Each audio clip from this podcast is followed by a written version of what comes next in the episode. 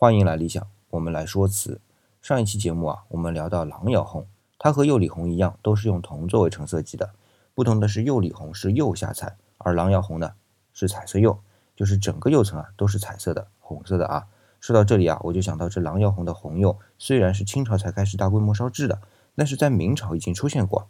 比如说啊，祭红，比较多的文献把祭红的祭写成是雨字头下面一个齐备的齐，也有写成祭祀的祭的。也有写成积红，就是积累的积；宝石红、鲜红，就是鲜红颜色的鲜红；还有就是醉红，喝醉酒了醉啊。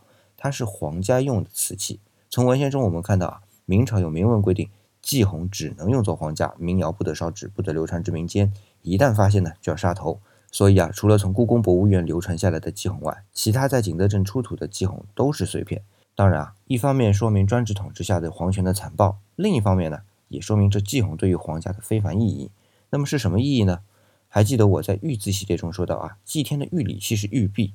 那么到了明朝啊，老朱家崇尚红色，那祭红呢，就是祭天的礼器。这也许就是雨字头的祭红写作祭祀的祭红的原因吧。